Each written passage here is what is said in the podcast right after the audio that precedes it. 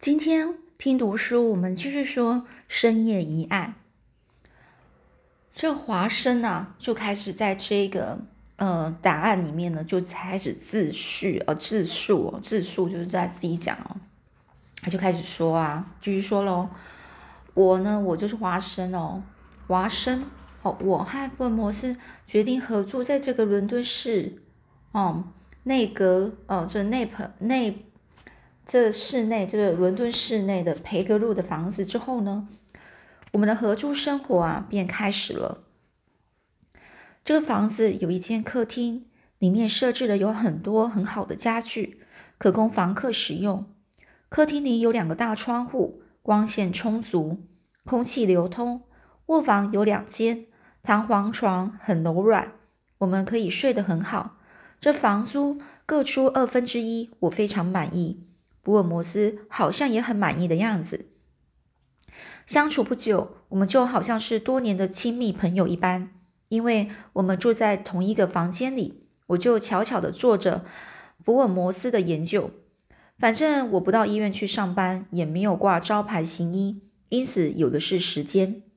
有一天，我从玻璃窗外向这个看向这个马路的时候。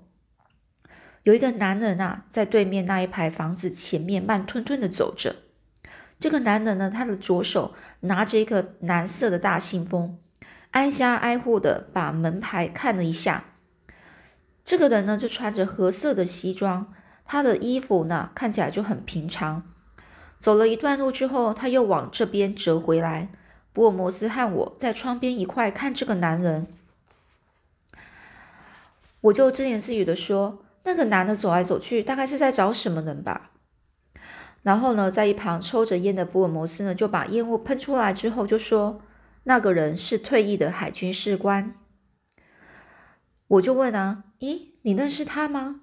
这福尔摩斯就说：“不是，我是第一次看到他。”我就觉得很惊讶，嗯，这福尔摩斯的判断又要开始了。他说来好像很简单的样子。但是我却坠入了无里雾中，就是他就是整个不清楚啊，为什么这样，有点很不明白，到底是怎么一回事啊？我一点都不懂啊！我正在思索的时候，那个男人一发现这边的门牌，便急匆匆的穿过了马路，然后过来了。啊，你看，他要到这里来了！我的话都还没说完，就听到一阵爬上石阶的脚步声，接着又听到砰砰的敲门声。我站起身来，走去替他开门。夏洛克·福尔摩斯先生住在这里吗？我就说：“是的，有什么事吗？”这个人啊，就把一个蓝色的信封拿出来说：“我带这个来给他。”我呢，一边接过信封，一边问：“很抱歉，你是做什么工作的呢？”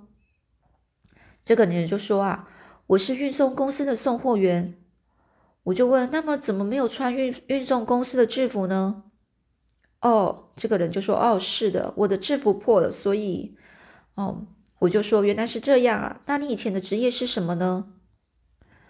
他就说，我以前是海军士官。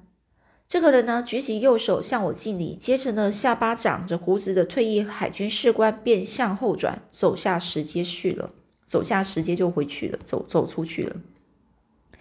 我吃了一惊啊！福尔摩斯的判断又是那么准确，一点差错也没有。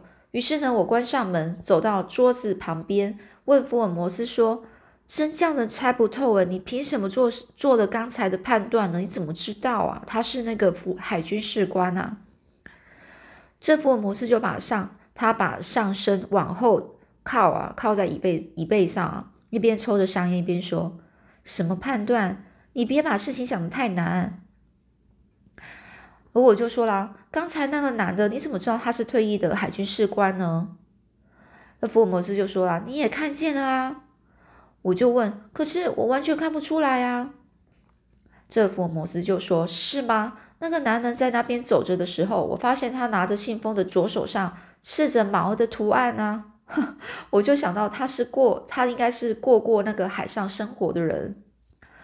哦，我就说啦，有道理啦。他手上所刺的毛，我也看到了。我还注意到那男人的姿势和步伐，发现很有规则，一定是一定是位军人无误啊。至于他那个下巴的胡子，不是当过士官的人是不会留的。何况他年纪也差不多了，这不是很简单吗？以后不告诉你了，这个戏法一拆穿，谁还佩服我这个魔术师啊？这个福尔摩斯就这样说，有道理啊。我就说有道理啊，听你这么分析，也就恍然大悟了。谈这些事情，还不如谈那个蓝色信封吧，他是寄给我的吧？好啦，你就替我读一读好吗？我就说，嗯，好吧。我呢就读这封信，一开始就觉得有一股奇怪可怕的感觉。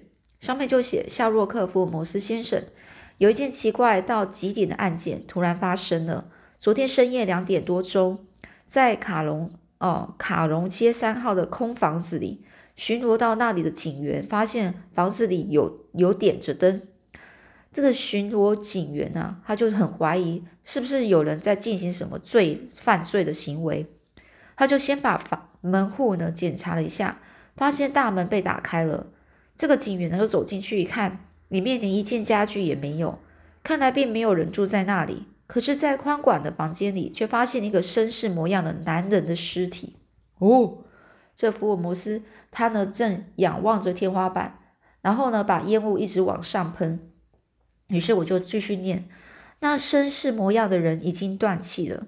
空房子里只有他一个人，是自杀还是他杀呢？哦，自杀就自己杀了自己，他杀就是别人杀了他。到底是哪一个呢？这警员啊，将死者的衣服呢？整个检查了一下，发现他上衣啊，上衣就是衣服的地方呢，袋子上衣的袋子里穿着穿着呃放着放着六张名片，印着美国俄和俄州克利走呃克里夫兰市伊伊纳克土勒巴，哦名字很长哦，可是你知道最后一个名字到最后是土勒巴，那你就知道这是谁了哦。此外呢，这死者所带的钱和东西都没有丢，警员于是猜测他是自杀的。这个这个福尔摩斯笑啊，哈哈哈，然后呢又把这个烟雾喷出来，比刚才喷的更高。于是我就继续念：地上有血迹，但是在死者的身上却找不到一个伤口。这么一来，是自杀还是他杀呢？我们呢就坠入了无里雾中，无里雾中就不清楚了。哦，这个呢，这个福尔摩斯又继续啊，再继续吹着他的烟哦，然后喷出他那个烟烟出来。再如何推测死者总不会一个人跑到房空房子里来吧？这真是很难判断的怪案哦。这个信上就继续继续这样子哦，就写这样。这个写信的人就就据说了。我从现在起呢，到十二点止哦，在这具尸体旁边一直等着您来。对于现场，我们尽量是保持现状。从警员发现到现在，连动也没有动。你如果不能来，我们打算十二点钟以后仔仔细细的检查一遍，然后再把详细的情形向你报告。那时呢，请先生将宝贵的意见赐教哦，就拜托这边就讲拜托哥雷格哥雷格逊敬上。哦，就这样就完了，这信这封信就完了，哦，就写完了，完了，看来是匆匆忙忙写的，写的很潦草。这个呃，格雷格逊这个人恐怕是恐怕是侦探吧？是啊，你的判断力也不错啦。哦，这个福尔摩斯先生，他是在警察厅侦探课当课长的，同时呢，在警察厅另外有一个了不起的侦探赖士德警官，他们两个人不论遇到什么案件。总要比的高低，看看哪一个侦探能力强。我就说啊，那么这个是格雷格逊来求你帮助的吧？这福尔摩斯就说可以这么说啦。那我就问啊，你要到发生怪案的现场去看一看吗？那福尔摩斯就就抽烟，呼了一下，然后说没有伤口的尸体旁边却有血迹，总是有点怪，我想去看看。这福尔摩斯呢就把这个烟斗啊丢到袋子里。然后呢，突然就站了起来，他的目光炯炯有神啊，精神饱满，浑身都是劲。然后呢，和刚才吞雾吞云吐雾时迥然不同，迥然不同就是完全不一样哦。我吃了一惊，就是问啊，立刻就去吗？然后他就说了，当然啦，你也来吧。我就说啊，我也可以哦。这福尔摩斯就说：“总比在家里闲着无聊好吧？”是为了调查这桩怪案啊，怪人啊，怪案，怪人也是伟人的这个福尔摩斯呢，他将会怎么做呢？我对于这个眼前的事啊，感到浓厚的兴趣，于是我就答应了。好，那我也去吧。我呢，就和福尔摩斯坐着马车，一直呢就前往这个格雷格逊侦探课长信里所写的这个卡隆街三号，因为昨天下雨，马路整个是都是泥泞啊。滑得很，天空上还被乌云笼罩着。我想起自己将要去看这个横死的尸体，心里感到有点不舒服。可是福尔摩斯却东南西北的聊着，后来更把话题转到音乐，显出他对音乐的深厚造诣。我就问：“哎，福尔摩斯，怎么啦？你对于现在要去看的案件，怎么都不预先想一想呢？音乐的事情，我们日后再谈也不迟啊。”福尔摩斯就说：“哦，是吗？这可真叫我吃惊啊！”我就问：“什么事情让你吃惊呢？”他就说：“你叫我想一想案件，但是我无从想起啊。”我就说什么无从想起？这福尔摩斯，福尔摩斯就说：“不是吗？没有材料要想什么？”哦，是啊，有道理。然后呢，我又被他打败了。福尔摩斯就向这个马车夫说：“喂，这里是卡隆街吧？”这马夫就说：“是啊，这三号就在那边了。”嗯，好，稍微等一下，那就是有问题的房子。好，停下来，不到前面的房子去吗？不，就在这里停车好了。华生，我们下车吧。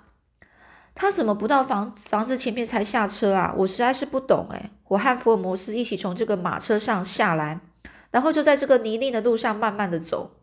狭小的路呢，稍微凹进去的地方有四栋房子并立着。其中两栋都是空房子，因为没有人住，所以都没有窗帘。屋子的前面长得很高的草，因为昨天的雨使得这个到处都有积水。墙壁很旧，是红砖砌成的。有一个警员就站在那里。我以为福尔摩斯会立刻走进这个墙里面的空屋子里去，但是他却慢慢的走到这个屋子的前面，又折回原路来。他看了看地上，又仰视着天空，然后呢？悠悠然的望着那个那边的屋子，还有墙壁，悠悠然就好像一部，好像很闲啊，那边看着，看着窗户还有墙壁，然后又在草地上走了一下，然后又看着地上，然后又站站住，又停下来啊，发出嗯的声音。我就把那一带环视了一遍，看到地上有很多鞋印，可能是警方人员出出入入的鞋印吧。这福尔摩斯到底发现了什么啊？我实在是猜不出来。福尔摩斯呢，又开始走着，渐渐的走进屋子里去。这时呢，有一个个子高大的男人呢，从里面哦走出来，迎向他，手里就拿着记记录本。这福尔摩斯先生，您来了！哎，劳驾劳驾你呀，我们正在等着您哎。哦，格雷格逊先生你好，他是我的好友华生医生，因为他是医生哦，所以我就请他帮忙的地方一定很多。这个我呢，就愣了一下。帮忙他们，我并没有这种意思啊。但是呢，对于侦查怪案啊，说不定我也能发现些什么。这么一来，我也就觉得既来之则安之了。哦，是吗？有一个医生来帮忙哦，那真是好极了。我们对于现场啊，一点都没有什么动过哦，正在等着你。福尔摩斯呢，就指着前方房子前面的这个泥泞道路，就笑着说。